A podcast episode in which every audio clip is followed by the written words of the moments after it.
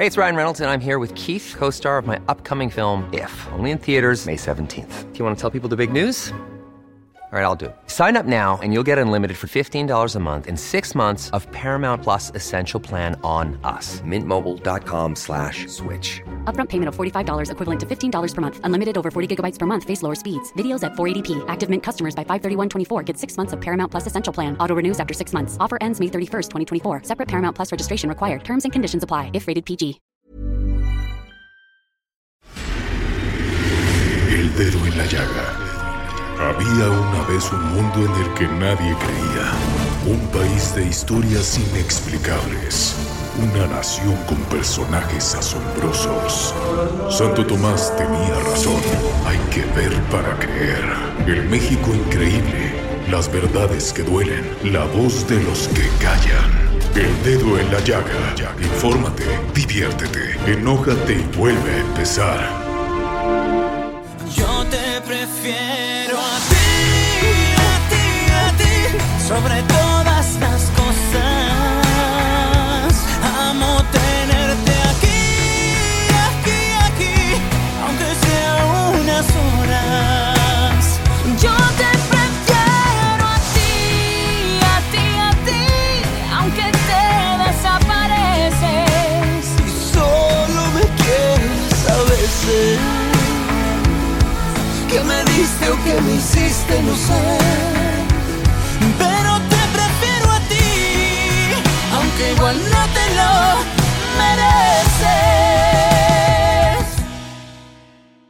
Yo te prefiero a ti. Sí, hoy que es día del amor y de la amistad.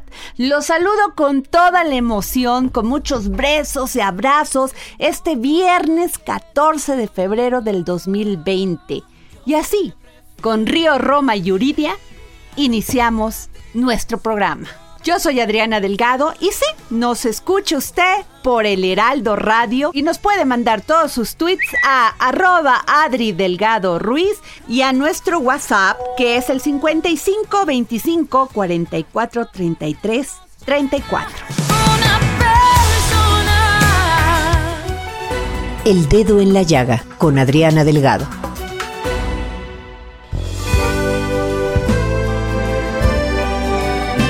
El primer tomo se publicó hace una década y el segundo cinco años después. Con esta edición del décimo aniversario, los dos tomos se publican en un solo libro. La novela también se construye con fotografías captados por Teseo Fournier, un vaso manchado de lápiz labial, ropa tirada en el suelo, el jabón de un hotel. El texto cuenta con un blog en el que puedes escuchar cuatro canciones escritas, compuestas, grabadas y cantadas especialmente para la novela. También hay videos que complementan la historia de él y ella y se encuentran también en la página de Facebook de Amores Adúlteros. Y me da muchísimo gusto recibir en los micrófonos del dedo en la llaga a Beatriz Rivas y Federico Treger, autores del libro Amores Adúlteros. Por eso se está haciendo ahorita una edición especial del décimo aniversario con prólogo de Federico Reyes Heroles y un epílogo que después les contaremos que es un- una travesura que hicimos Federico Treger y yo. Entonces realmente este, se hicieron pues, como 21 reimpresiones y se sigue vendiendo mucho y por eso la editorial decidió hacer esta edición de aniversario que están los dos libros en el mismo tomo. O sea, ustedes hablan básicamente, bueno, una gran parte de los amores prohibidos. Pues sí, de los amores envueltos en esa, digamos, en ese papel de lo prohibido, de lo adúltero. Pero en realidad eh, lo que está en estas páginas es un amor asombrado, un amor intoxicado de química, de novedad, de escapismo. Y de eso, de eso viven estos dos personajes que son él y ella, que no tienen nombre, que no tienen una descripción física y que están abiertos a la interpretación de cada persona que los lea. ¿Ha cambiado la- el adulterio desde hace 10 años hasta ahora para, para ustedes dos? Yo creo que no, no necesariamente ha cambiado. Con, base en la tecnología y todo eh, esto. Ahí es A donde ver. sí ha progresado, digamos, como que tiene más foros, tiene más pantallas, tiene más lugarcitos desde donde eh, hacer como visitas tramposillas con una persona que se supone que pues no tendrías que tener una relación porque ya estás casada o estás casado o tienes a tu pareja estable, pero de repente tener una pantallita en la mano este te permite conectarte con alguien el tiempo que sea y a lo mejor tienes una relación intensísima simplemente hecha de palabras y de mensajitos y de fotos a escondidas. Eh, y yo creo que también hay, hay más, hay más reencuentros, o sea, con las redes sociales y todo esto, hay más posibilidad de conocer gente. O sea, antes que no existía nada de esto, pues tener una relación adúltera donde conocías, era, era más complicado. Ahorita es muy fácil conocer. De hecho, hay muchas aplicaciones hasta para, para casados, este, aplicaciones así secretas. Y también hay muchos reencuentros, porque en este libro son él y ella que fueron novios y se reencuentran. Ahora es mucho más fácil reencontrarte con esos amores antiguos, que se quedó este, encendido algo por ahí, y a la hora que te lo vuelves a encontrar dices, hijo, yo quiero, fue una relación que no terminamos y que quiero, quiero regresar a ella. Entonces, gracias a la tecnología, yo creo que sí hay como más facilidad para, para tener un amor prohibido, aunque evidentemente han existido pues, desde que el hombre es hombre.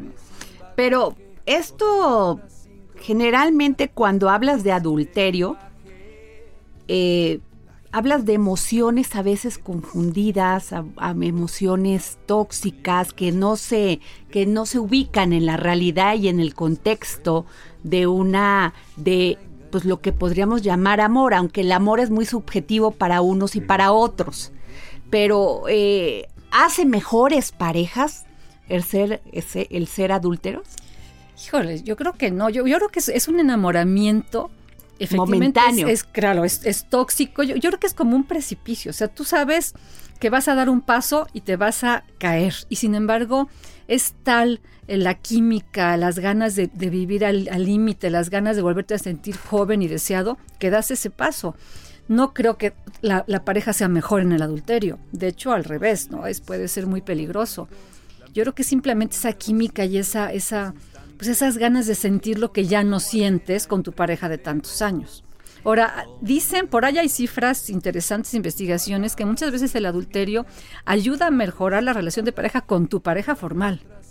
O sea, porque comparas lo que tienes en ese momento cuando ya pasa el idilio. Exacto. Empiezas a decir, híjole, pues con todo y todo mi pareja. Pero, pero estamos hablando básicamente no de un adulterio emocional, sino sexual. Sexual más que nada, sí. Más que nada químico, más que nada carnal, más que nada momentáneo. Y que después, conforme pasa el tiempo, pues ya vas conociendo un poco a la persona con la que estás cometiendo o haciendo esto, este, teniendo esta aventura, y a lo mejor no tiene nada que ver contigo. A lo mejor en realidad son personalidades que no combinan en absoluto, pero que durante la búsqueda, durante el escapismo, fueron cómplices.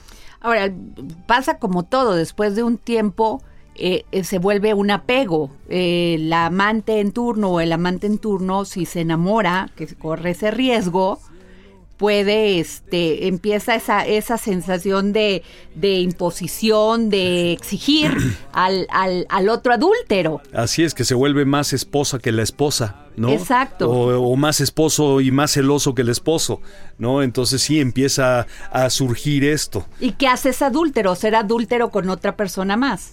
Pues, o Hasta que encuentre a la adúltera perfecta. sí, exacto. O eso es una vivir puros, puros principios de relaciones uno tras otro, tras otro, ¿no? Y cada vez que se van poniendo eh, difíciles o que se van pareciendo a un matrimonio, por decirlo de una manera, salir escapando y tener otro y otro y otro y otro. O hay, muchos casos, y lo sabemos por muchas personas que han leído este libro, que nos han confesado y nos han contado una cantidad de cosas en redes y en persona en las presentaciones, pues hay quienes sí de repente toman la, decisión de empezar una vida nueva con alguien más porque sí congeniaron, porque sí eran mejor pareja que con su pareja original, o quienes, como dice Beatriz, tocaron fondo y dijeron, ¿sabes qué? Este, nos sirvió para entrar en crisis y que se nos quitara un poco lo aburrido, los rutinarios, y ya superada esta crisis, ahora somos mejores este, cónyuges, ¿no? Beatriz.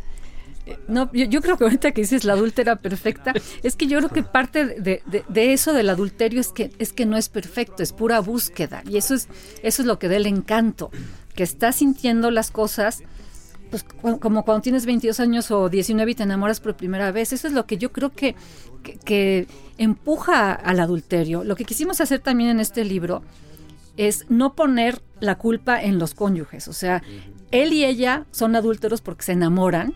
Por eso. Ok, entonces ya pero, va más allá. Esa, Pero no, pero no porque los esposos sean mala onda, o sea, no tienen queja, tienen buenos matrimonios, están contentos con su vida, digo, con un matrimonio normal, con sus subidas y bajadas, pero realmente se enamoran y se enamoran como locos. Entonces, porque es muy fácil echar la culpa también al otro, decir, no, bueno, pues es que yo me enamoré de otro porque mi marido no me pela o porque mi mujer me controla. En este caso no, en este caso son dos personajes que están contentos con su vida, que tienen buenos matrimonios y sin embargo se ven y no pueden evitar dar ese paso. Este tema del adulterio pues siempre es un poco es criticado en una sociedad conservadora regida por una iglesia católica, ¿no? Porque pues rompes el séptimo mandamiento. Eh, eh, ¿Qué te han dicho? ¿Qué has tenido han tenido críticas este pues o, crees que antes el adulterio no se daba porque sí le tenía cierto miedo al, al, al, al pecado y al castigo de Dios? Yo creo que, perdón, siempre, siempre se ha dado el adulterio. Y lo que pasa es que estamos en una sociedad profundamente hipócrita. Cuando empezamos a escribir este libro y a investigar, y la gente se acercaba con nosotros, te das cuenta que es muchísimo, hay muchísimos adúlteros. O sea, hay mucha gente que ahora mismo nos escucha y que saben que han sido adúlteros o que están siendo o que les encantaría atreverse. Pero no lo hablamos y, de repente nos enteramos que alguien le pone los cuernos al otro y lo criticamos, cuando nosotros tal vez tres días antes estuvimos en un motel con nuestro amante. O sea, creo que los mexicanos en general nos cuesta trabajo vernos al espejo y enfrentar nuestros defectos o lo, que hacemos. O sea, somos profundamente racistas, clasistas y adúlteros, no solo los mexicanos, todos los seres humanos, pero no nos gusta hablar de esto, ¿no? Entonces son temas tabú y eh, e, efectivamente pues también la religión nos, nos este, supuestamente nos cuarta, pero, ¿no? Pero, pero quién sabe, ¿eh? yo creo que mucha gente muy religiosa también, también son adúlteros. Y la pregunta, ¿ustedes creen que hay más adúltera, adúlteras mujeres o adúlteros hombres? Mira, nosotros eh, hace 10 años eh, llegó a nuestras manos una investigación muy cuidadosa de en cada estado de la República qué tanto existía la infidelidad. Si se hizo una investigación de verdad bien hecha, ¿no? Y resultó que en porcentajes casi siempre ganaba la mujer. Y ahora tengo entendido que sigue siendo lo mismo.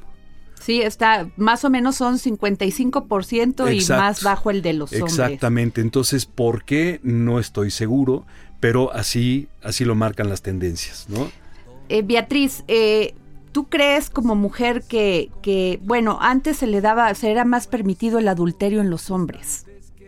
Creo que sigue siendo, ¿eh? eh sí, o sea, y además mejor visto. Claro, un hombre adúltero le aplauden, wow, sí, macho, macho, sí. No, hombre, qué maravilla. Puede tener 20. Anda con muchas viejas, porque además así se habla, ¿no? Y una mujer adúltera nos condenan. Entonces, nos bueno, nos apedreaban. Exacto, bueno, en muchos países nos mataban. Las siguen apedreando pues hasta, hasta matarlas. Entonces yo, creo que, que sí, los hombres tienen más permitido, más permitido y hasta se les admira. Y a las mujeres se nos condena, eso es horrible, o sea, es otra cosa más de la desventaja en la que vivimos las mujeres. ¿Y este crecimiento del adulterio por parte de las mujeres crees que tiene que ver, Federico, con este, con este empoderamiento de las mujeres? Puede que de sí. definir más su sexualidad, lo que quieren, lo que desean. Yo creo que sí y también en gran parte eh, la que no se sienten escuchadas o no se sienten por sus parejas tomadas en cuenta, realmente escuchadas, realmente apreciadas y tiene mucho que ver quizás en muchos casos con la autoestima, con buscar algo que no tienes en casa, que no necesariamente es sexual y que a veces también es como de intimidad, pero la intimidad no solamente es, es genital o de piel, también la intimidad es de hablar, de escucharse, de mirarse y a veces por ahí empiezan este, pues las nuevas aventuras, ¿no? Porque alguien me supo escuchar. Igual a los hombres, yo soy un hombre muy femenino, tengo un lado femenino bastante desarrollado y a veces como que, fíjate, cuando escribimos el libro, muy chistoso, me pasó que yo escribí algunas cosas de la personaje ella, ¿no? Con, con, eh, con cierto sentido femenino, que Beatriz de repente también se pasaba a la parte él, que también ella tiene una parte masculina desarrolladilla, y, y bueno, resultó ser un poco más femenino el personaje él, escrito por ambos, porque los dos le metimos tinta a cada personaje, pero resultó ser un poquito más sensible, más codependiente, más celoso, más que ella. Ella resultó ser como más segura de lo que estaba haciendo y un poco más firme en sus creencias. Beatriz, ¿crees que las mujeres estamos empezando a ser adúlteras? Antes lo éramos por lo emocional, por esta ausencia de cariño, de, de atención de parte de nuestra pareja pero ¿crees que somos más adúlteras ya no solamente por lo emocional, sino por lo sexual? Sí, yo creo que sí. Yo escucho cada vez más mujeres que deciden tener un amante solo por el sexo. Tal vez ni platican, o sea, que se ven en un hotel una vez a la semana y a lo que van. Y se despiden y ella sigue a su, vida normal y no y no ni siquiera se hablan, no hay no hay no hay gran cariño. Yo sí creo que hay más mujeres que dicen, "Yo quiero gozar sexualmente" y se dan ese permiso. Aunque, bueno, antes cuando era emocional no exigías tanto de la relación sexual. Ahora exigen más la relación sexual que la emocional. Exacto. Que sea satisfactoria, ¿no? Sí, sí, sí. Federico. Exactamente, y lo demuestran las aplicaciones que ahora existen, ¿no?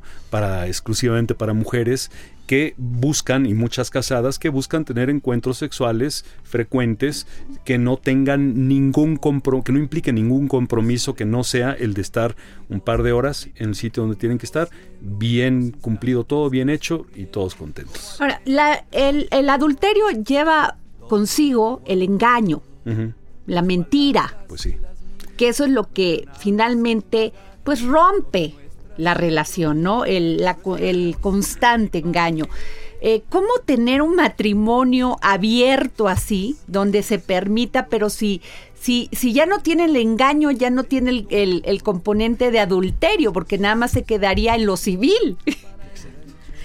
De, cualquier forma es muy difícil, ¿no? O sea, este, este libro, porque mucha gente nos dice que están ustedes invitando a la gente a que sea adultera. No, para nada. Este es un retrato de una relación y la idea es, es poner en la mesa de las discusiones esto, este tema del que nadie habla, que es un, que es un tema tabú, pero sí es muy peligroso.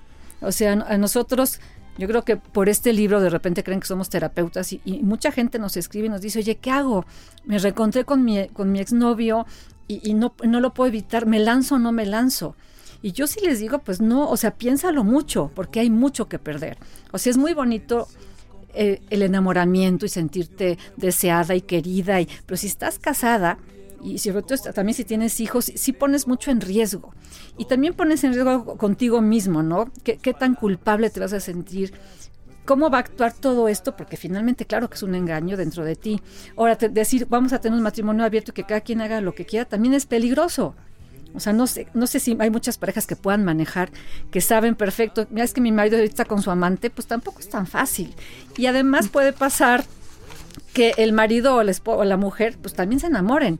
O sea, va más, ¿qué tal que lo haces nada más por, por, sexo y de pronto resulta que estás enamoradísima claro, o el que tenga más necesidad emocional, ¿no? O sea, sí hay muchos riesgos. Finalmente es un tema que no tiene como solución, digamos, no hay no hay como una receta, o sea, cómo ser adúltero éticamente, pues no sé, es, muy, o sin salir perdiendo, sin sentir culpa, sin deshacer familias. Sí es un tema difícil, pero es un tema que se nos presenta a todos los seres humanos. Finalmente todo el lo están ¿eh? poniendo en la mesa para, para discutirlo.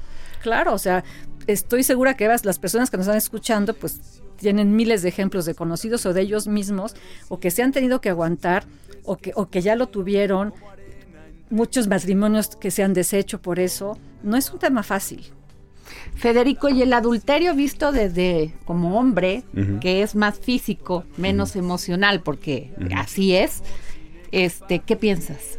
Pues es también, tiene un componente de riesgo y de trampa que es lo que puede ser como destructivo para uno mismo, ¿eh? no, no, solamente pensado en, en, la persona, en el cónyuge, en, en, los hijos, con uno mismo, o sea, cómo manejas este doble mundo, esta doble vida, ¿no? Esta doble moral, este doble emoción, doble fiesta, doble todo, no está nada fácil. Yo creo que tiene su componente de, de, de eso, de trampa, de culpa, de mucha emoción, de mucho asombro, muy divertido, pero sí tiene su precio.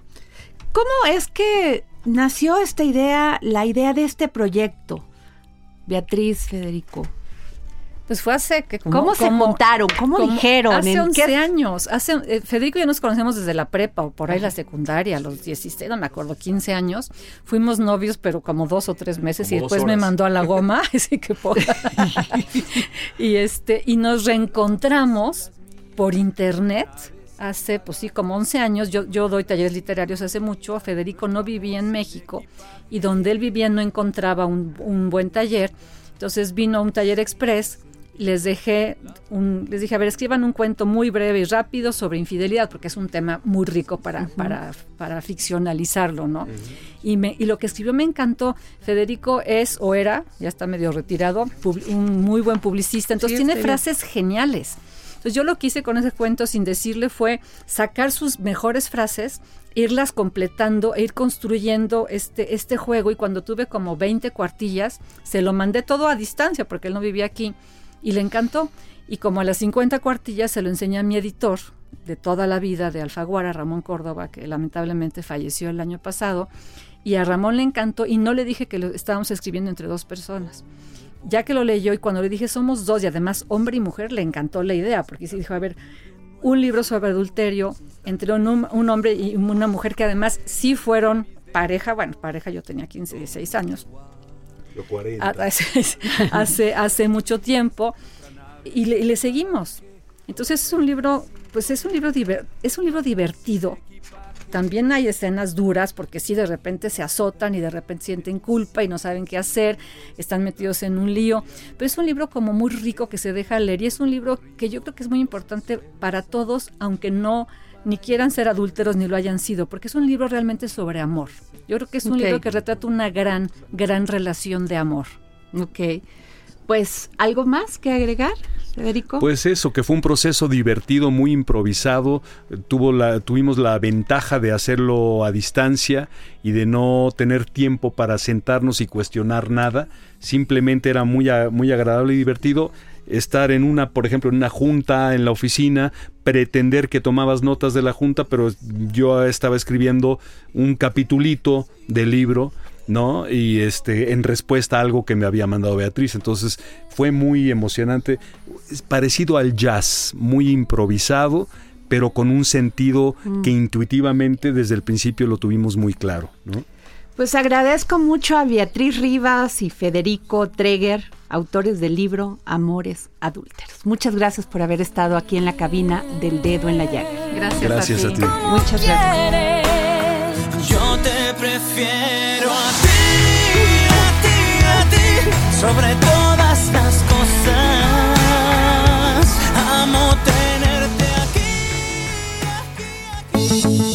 A Adriana Delgado en su cuenta de Twitter arroba Adri Delgado Ruiz. Además, te invitamos a enviar tus opiniones y comentarios en texto o por mensaje de audio a través del WhatsApp al 55 25 44 33 34. Y si quieres escuchar El Dedo en la Llaga del Heraldo Radio en cualquier momento y donde quiera que te encuentres, descarga el podcast disponible en Spotify y iTunes.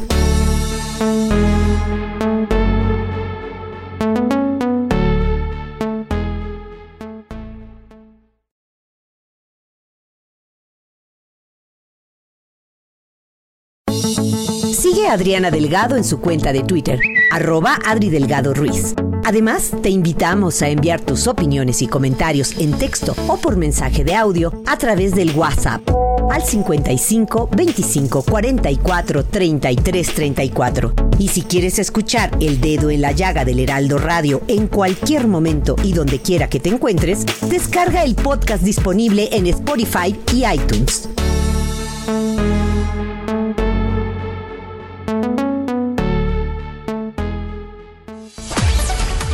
Vanguardia culinaria. Tendencias gastronómicas. Recomendaciones. Restaurantes. Entrevistas. El ingrediente secreto eres tú. GastroLab. Con Miriam Lira. En el dedo en la llaga. Bueno, y como todos los viernes, tenemos a nuestra querida Miriam Lira y su momento GastroLab. Hola, ¿qué tal a todos los amigos del Heraldo? Hoy que es 14 de febrero, les traigo un tema que les va a encantar, Adri, porque vamos a descifrar por qué justamente amamos comer ciertos alimentos y odiamos otros. Pues resulta, Adri, que los científicos lo atribuyen a diferentes factores, que van desde la genética, la psicología y hasta la evolución.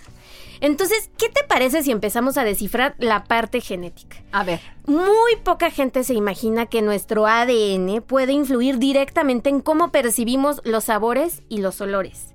Resulta que en 2004, científicos de la Universidad de California descubrieron que los receptores olfativos están localizados en nuestro genoma y eso genera muchas variaciones en cada uno de nosotros, que hacen que cada, cada uno de nosotros justamente tenga diferentes reacciones al oler y saborear un alimento. O sea que el responsable de que te guste muchísimo un alimento ya viene predeterminado por tu ADN, imagínate. Por ejemplo, tú tienes algún alimento que te encante y no sepas ni por qué o que sea rarísimo que te guste, pues esto puede ser la razón. Ay, mira, a mí me encanta el mango. Por ejemplo, a mí me encantan las aceitunas, entonces muchas veces digo, pero ¿por qué si tienen tal vez un sabor muy particular o difícil? Pues puede ser que mis receptores en mi genoma estén relacionados con ese sabor y tenga yo que ver este y estar o sea que mi abuelito o mi tatarabuelito le, a mi caso le gustaba el mango. Exactamente imagínate. También está el factor evolutivo. Eh, esto tiene que ver con que nuestro sentido del gusto ayudó a los primeros seres humanos a salvar vidas. Y esto porque tuvieron que desarrollar estrategias para seleccionar los buenos alimentos de los que eran tóxicos y se basaron en el dulzor y en el amargor. Entonces ellos cuando iban a recolectar frutas, verduras y tal, pues descubrieron que los alimentos más amargos pues eran más difíciles de digerir, eran más difíciles de mantener en el estómago y se dieron cuenta que aquellos que son más dulces, además de que les encantaban y generaban glucosa que se transformaba en energía, pues les causaba pues felicidad y tal. Entonces, nosotros fuimos este, adquiriendo con la evolución este gusto por los alimentos más dulces y los amargosos, pues siempre los vamos como relegando, como dejando más, más atrás, porque pues hasta por cuestión evolutiva nos gusta más saborear lo, lo dulce, ¿no? Sí. Sí, otro factor importante es el psicológico porque aprendemos a querer o a rechazar los alimentos desde el periodo gestacional. Desde que estamos en la panza de nuestra mamá, los bebés aprenden a reconocer ciertos olores a través de la dieta de nuestras mamis. Entonces imagínense, hay mujeres a las que durante el embarazo les entra un gusto fascinante por, no sé, por el chilito. Eh, por el chilito. Bueno, yo con mi hija, no, o sea, quería tener este lote con chile, o sea, todo lo que picara. Y entonces resulta que cuando nace el niño y crece, tiene un amor incondicional hacia el chilito. O hay otras mujeres que, por ejemplo, les encanta el ajo. Y nadie entiende por qué a cierta gente le encanta como condimentar tanto su comida. Y tiene que ver con todos estos olores que nos recuerdan desde cómo nos apapachaba la mamá desde el vientre, desde antes de nacer. Es impresionante como estas conexiones nos van los mexicanos a donde vayamos así vamos por el o sea pedimos si no hay salsa de esta que pica o algo que pique porque a los dos días ya estamos extrañando este, pues todo esto que es nuestro Chile mexicano. Sí, sí, sí, tiene todo el sentido del mundo que nos encante a todos los mexicanos la comida mexicana, porque es lo que estamos acostumbrados justamente, claro. justamente a comer. Es como a los veracruzanos nos encanta comer, pero ahora sí como dicen, harto ajo. Sí, también estaría interesante que en redes sociales nos digan qué es lo más extraño que les encanta y que la gente no se, no se explica por qué. Y bueno, con estas razones podrán decirles, pues, es una cuestión psicológica, mi mecanismo de defensa evolutivo. ¿Y qué se tiene que hacer ahí, Miriam? Pues dejarte ir, ¿no? Como va. Dejarte sentir, dejarte consentir por lo que nos gusta, por lo que, por lo, por lo que te apapacha también. Este, pues sí, dejarnos sentir, apapacharnos por toda la comida que nos encanta. Bueno, Miriam, ¿y tú cómo vas a festejar el 14 de febrero? Pues a mí me encantan los chocolates en todos sus formas, colores y sabores. Es un ingrediente que me fascina.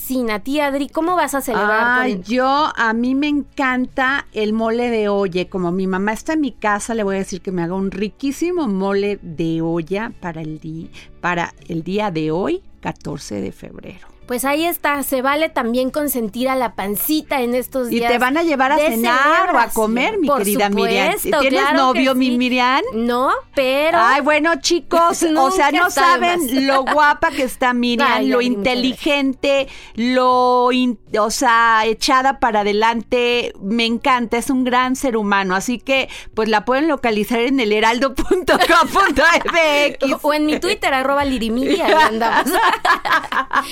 ¿Tienes Tinder? No, no. Ay, Miriam, todo lo voy a tiene. Le voy a decir por qué no. Para empezar el día de hoy. ¿Qué tal? bueno, pues muchísimas gracias, querida Miriam. Nos vemos el próximo viernes. Exacto.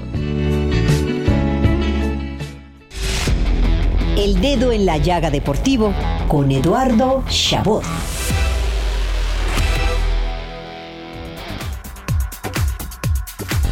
Y bueno, también, como es viernes, tenemos a nuestro querido Eduardo Chabot, periodista deportivo y colaborador de la barra de opinión de ADN opinión. ¿Cómo estás, Eduardo? Hola, Adriana. Un gusto estar como siempre aquí en El Dedo en la Llaga. Y hoy vengo de Aguafiestas, lamentablemente. ¿Por qué? A ver, Porque es 14 de febrero, la gente quiere hablar de amor. Y vamos a hablar de situaciones en que, porque así se tuvo que dar las cosas, mujeres decidieron poner un alto y rebelarse ante injusticias y no dejar es que, que, que se siguiera con esta ola de violencia verbal que muchas veces se sufre. Misoginia y Totalmente, más. A ver, claro que cuéntame. sí. Diferentes casos. Uno en España, donde el árbitro empezó a hablarles muy feo a las jugadoras en tercera división y ni estas ni sus entrenadores se dejaron. Eh, les empezó a decir que no debían jugar al fútbol, que es un Que deporte como de eran hombres. mujeres, ah, Claro, caray. El típico comentario de es un deporte de hombres. Bueno, ¿no? ¿qué parte no entiende este? ¿Qué parte no lee, que Sí. no escucha? Y en un lugar como España, que para mí es el lugar donde en fútbol femenil se ha avanzado muchísimo más que en cualquier otro, ¿no? Entonces, terrible. Abandonaron el campo y evidentemente será sancionado este árbitro. No, no solamente sancionado, Sí, no le deben de permitir entrar Sí. a una cancha, Sí, no. porque no. es el tema, siempre hemos hablado de esto, sino estas frases que hieren llenas de misoginia. Claro, claro. O sea, ¿por qué? Sin respeto, no solamente no debe de estar ahí en una cancha dirigiendo, o sea, arbitrando, sino por el tema del respeto, Claro, nada más por eso. porque va más allá del deporte incluso, ¿no? Una persona que piensa de verdad esto no tendría ni que estar relacionado con un deporte y menos en la- rama femenil si así ves como piensa sobre las mujeres, ¿no? Me parece algo tristísimo y me parece algo muy bueno lo que hicieron las jugadoras que no se quedaron calladas. En, en Argentina sucede al revés, insultan a las jugadoras desde la tribuna, un una persona en particular y el- la árbitra detiene el partido al minuto 5 y dice no se sigue jugando el partido hasta que no se salga esta persona que está gritando. Y así estuvo hasta que llegó seguridad, sacó a esta persona del inmueble y ya después con- continuaron con el partido también en divisiones inferiores. Qué Eh, terrible, Eduardo, sí. que no entiendan que las mujeres ya no vamos a permitir claro. Pero, pero este, este tipo de lenguaje misógino y de actitudes que, que de discriminación. Pero yo quiero ver el vaso medio lleno. O sea, ver, dime. me gusta esto de, de que se hayan revelado, ¿no? Peor sería que estuviéramos diciendo, eh, les gritaron y estas no hicieron nada, ¿no? Así es. Algo que, que, que habló mucho esta semana Charlín Corral, la jugadora de, de la selección mexicana. Bueno, mexicana que ya no es de la selección, precisamente porque ha levantado la voz, porque ella juega en España, donde se ha hecho muchísimo con el sindicato de las futbolistas para tener mayores derechos. Ella trató de hacer lo mismo en México y pues la respuesta fue que no fue convocada para la selección mexicana y por ende, bueno, entre muchas otras cosas, quedamos eliminados del preolímpico ante Estados Unidos, no irán a, a los Juegos Olímpicos. Sí, qué lástima, me dio mucha tristeza, pero bueno, hay que echarle ganas. Sí, y, O y sea, ojo, mucha gente cree que es un fracaso, no es un fracaso. Se perdió contra Estados Unidos, que es eh, eh, la mayor potencia futbolística femenil, y, y México está creciendo y está compitiendo, y hubiera sido un milagro que le ganaran. Pero sí, Charlene Corral salió a decir, yo entiendo que mis compañeras no pueden alzar la voz, porque en este momento, si lo hacen, se quedan sin trabajo que es algo que en México tiene que cambiar, ¿no? Que tengan mejores sueldos, que haya mayor publicidad, que haya mayor importancia para el fútbol femenil, más que nada en, en este, en esta rama, ¿no? Muy Eh, bien.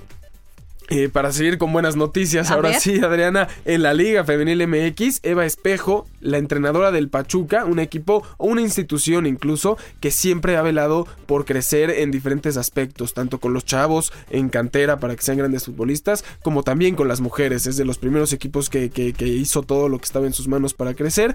Eva Espejo, su entrenadora del femenil, cumplió 100 partidos eh, dirigiendo a Pachuca y dijo unas palabras al respecto para la Liga MX. Pues muy agradecida con todo, con la vida, con mi familia, con el equipo y con el club, sobre todo que ha sido uno de los grandes pioneros y, y- y adem- además fieles creyentes del, del fútbol femenil y que, y que han pues pensado que yo puedo llevar a buen puerto este, este proyecto y me han mantenido eh, por sobre todas las cosas y me siento agradecida. De entrada no imaginaba siquiera estar algún día dirigiendo y cuando llega esta oportunidad vino a revolucionar literal mi vida. De lo que he dicho siempre, mucho compromiso y mucho trabajo y sobre todo mucho respeto al- a la profesión, honrar el juego, honrar todo lo que conlleva, tener claro que la responsabilidad no termina solamente en, en la cancha. Para mí era muy importante que el, que el club siguiera apostando por las mujeres. Eh, desde un principio lo hizo al 100%, pero las primeras veces siempre cuentan mucho como son y, yo, yo siempre he sentido ese compromiso donde mm, eh, he abanderado este proyecto tratando de que sea lo más terso, lo mejor posible para que en un futuro, si yo no estoy, sigan apostando por, por mujeres, para que, estas, para que las mujeres eh, sigan dirigiendo este equipo y, y ese, ese ha sido mi motor y esa ha sido mi motivación siempre. Pues qué bien, qué padre. Me encanta Sí. este, que estén animosas, que le echen ganas, que tienen que seguir peleando sus espacios. Claro, y como Muy dijo, bien. esto no se queda en la cancha, ¿no? Seguir y que el fútbol femenino en México siga creciendo, ¿no? Eh, también donde sí crecemos y mucho es en el box, un tema que siempre tocamos femenil y tenemos grandes noticias, ¿no? Por un lado, Yamilet Mercado, la campeona de peso super gallo, ya tendrá su primera defensa, se le viene un año complicado en el tema de, de- presión por la cantidad de peleas que tendrá, pero sí, el 21 de marzo tendrá su primer combate como campeona ante la zambiana Catherine Piri en Chihuahua, en su tierra, donde espera tener un gran resultado. A ver cómo le va. Es impresionante pensar. Tiene 21 años Yamilet Mercado, es campeona, es el futuro del box femenil. Ojalá y pueda defender bien eh, su corona, su título. Y algo que es muy interesante también es lo que sucede en el peso mini mosca, donde hay campeona y campeona interina. Está Yesenia Gómez, que es la campeona, se lesionó hace un tiempo. Entró en su lugar Kenia Enríquez, quien gana el título, porque para que no se quede sin, sin disputarse el título, en lo que se recupera, hay un campeón interino. Regresó Yesenia Gómez y eh, recuperó su título enfrentando a otras eh, eh, boxeadoras. Y ahora hay dos campeonas, ¿no? La campeona interina que es Kenia Enríquez y Yesenia Gómez que es la campeona eh, general. Ahora tendrán que medirse entre ellas. O es lo que esperan, ¿no? Ya, ya está todo pactado, falta que quede en la fecha. Dicen que se puede disputar en, en Cancún. Y, así será esta disputa entre dos mexicanas que, que además da gusto que sea México otra vez, porque esto se podría dar entre diferentes nacionalidades, que sean dos mexicanas las que se tengan que disputar un título que las dos comparten para unificarlo y seguir demostrando que el box femenil pues está en un lugar muy alto dentro de este deporte. Pues muy bien, Eduardo. ¿Alguna otra cosa? Pues Nueva, de buenas noticias. Buenas noticias, María del Rosario Espinosa de Taekwondo ganó el abierto mexicano, medalla de oro. Ella junto también Muchos besos a Sí. María del Rosario Espinosa. Daniela por Sousa Traernos también. el oro Sí, en sí. taekwondo. Y que está lista para los Juegos Olímpicos, ¿eh? igual que Daniela Sousa, que en marzo van a Costa Rica al preolímpico, esperando conseguir ya ese boleto a Tokio y que nos representen como siempre lo han hecho con las mejores eh, de armas que pueden tener en, en su en su haber y que lo hagan bien en el- los próximos Juegos Olímpicos de Tokio, que seguramente así será. Muy bien, pues muchas gracias, Eduardo No, Chabot. gracias a ti, Adriana.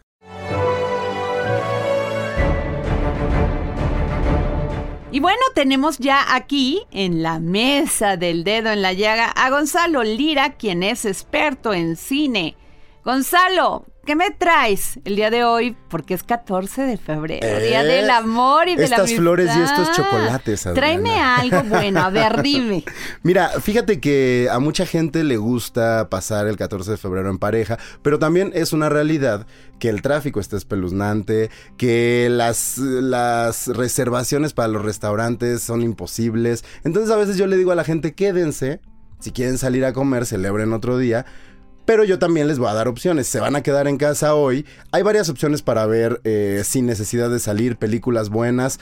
Eh, fíjate que el otro día yo te platicaba, yo estaba apostando incluso a que la película Parasite iba a ganar eh, por ahí un premio extra, además del de mejor Qué película bueno que no aposté a tu quinela, ¿eh? Me falló una, me falló la de mejor película, pero es que Ah. nadie la esperaba. Y, y yo es algo que he venido tratando de explicar. También el fenómeno de Parasite tiene mucho que ver con lo político. No nada más con que la película haya gustado, no nada más con que sea popular, no nada más con que también querían rating, porque se habla de que las últimas dos, tres entregas han sido las más bajas en rating del premio de la Academia, pero también tiene que ver con el hecho de que en Estados Unidos la comunidad asiático-americana está adquiriendo mucho poder mucho poder económico, pueden votar, ya forman parte de una tercera, cuarta, quinta generación que están involucrados en la sociedad de una forma que no nada más, o más bien que ya no son esos migrantes que no tenían ningún derecho eh, por encima del de estar ahí, ¿no? Entonces se les está abriendo la puerta como en algún momento hace unos años se le hizo a los latinos, por poner un ejemplo así, claro, y que, y que nos, nos toca de refilón. Entonces hay una comedia romántica que fue uno de los más grandes éxitos de taquilla del año pasado que se llama Crazy Rich Asians. Eh, aquí le pusieron eh, ricos asiáticos, algo así. Ajá. Eh, Entonces, esta película es interesante porque fue un fenómeno en taquilla, además de que porque es una comedia romántica, pues buena, que funciona, ¿no? Que nos habla de una pareja que eh, se, se va a reunir con la familia de- del chavo, van a ir a Singapur a conocer a toda la familia, ella es asiático-americana, en realidad vive en Estados Unidos, nació en Estados Unidos, pero pues toda la familia que realmente sí vive en Singapur dice, a ver, ¿quién es esta mujer? Porque sí son muy recelosos de su cultura y de su sociedad. Claro. Entonces, habló, le habló directamente a ese público que ya estaba ansioso por ver películas que retrataran su realidad, pero al mismo tiempo también demostró ya el poder que traen en el bolsillo las comunidades asiáticas, porque no solo hablaba de la gente de Singapur, hablaba de los chinos, hablaba de los japoneses, mezclaba un poco eh, todas las culturas que abarca eh, este continente, ¿no? Entonces, si le pueden echar un ojo, es un fenómeno interesante, la película funciona muy bien, pero además creo que eh, sí nos demuestra, número uno, el poder, ¿no? Lo que decía, el poder que ya tiene esta, esta comunidad, pero también lo parecidos que somos los latinos, porque estas ondas familiares son una verdadera locura. Ahora, otra, un clásico. Hay una trilogía bien interesante que se llama la trilogía Before, así le llaman, ¿no? ¿Por qué? Porque es Before Sunset, que sería antes del atardecer, eh, Before Sunrise, que es antes del amanecer, y ay, no recuerdo ahorita exactamente Before...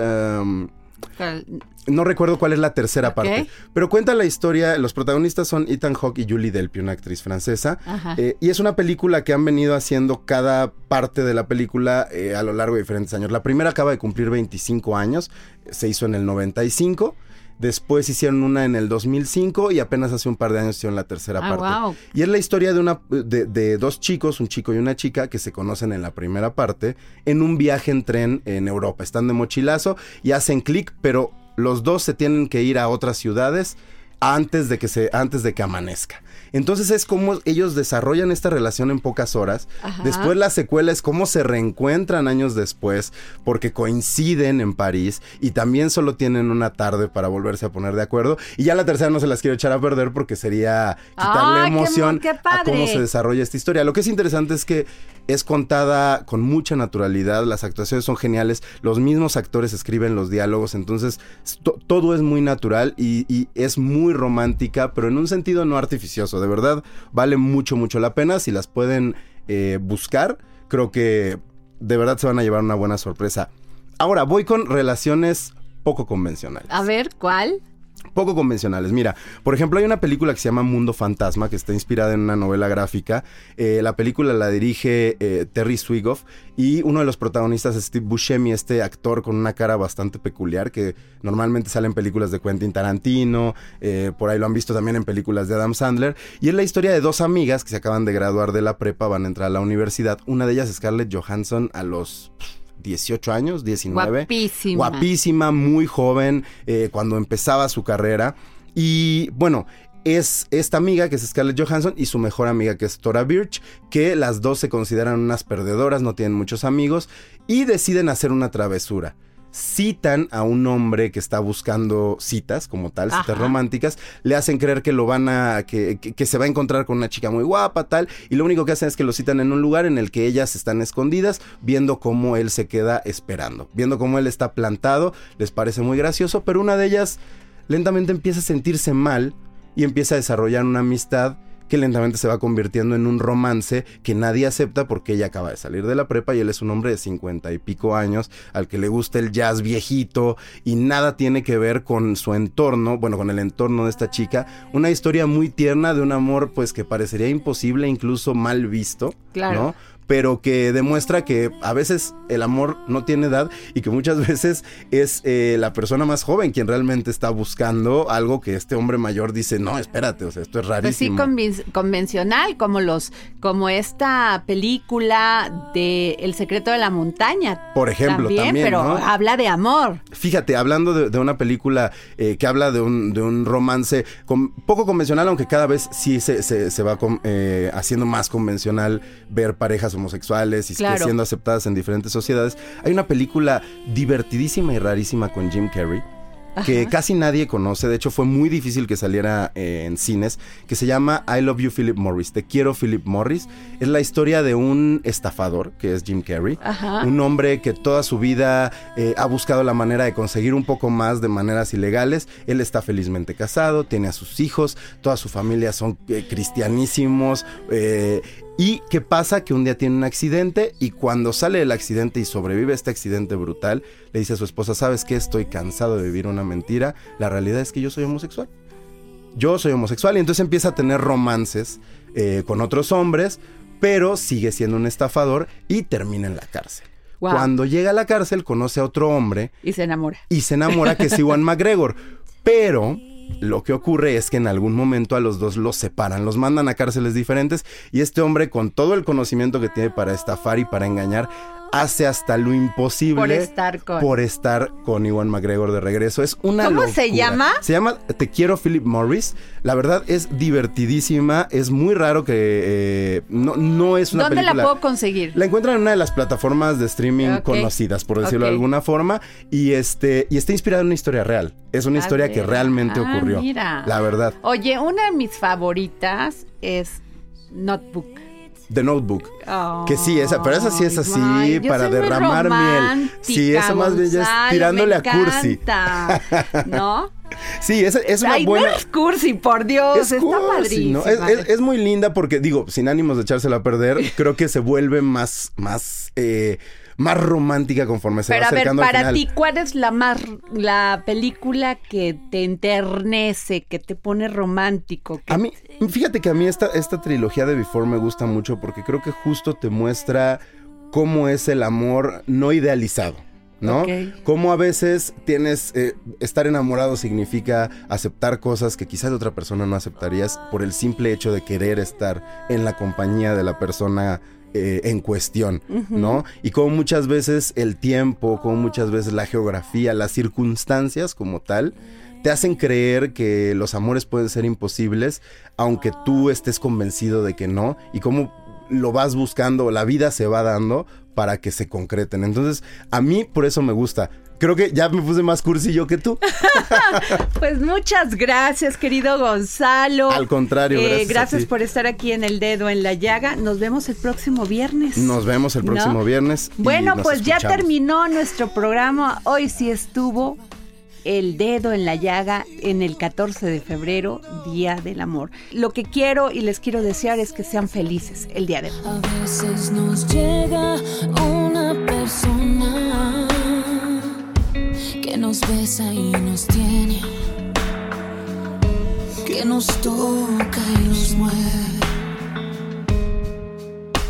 que nos hace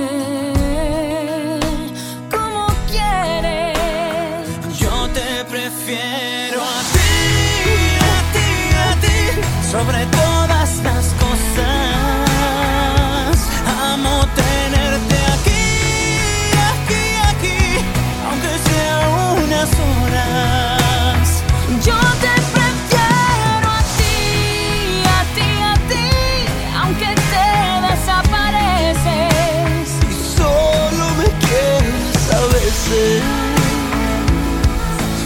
dijiste o que me hiciste, no sé.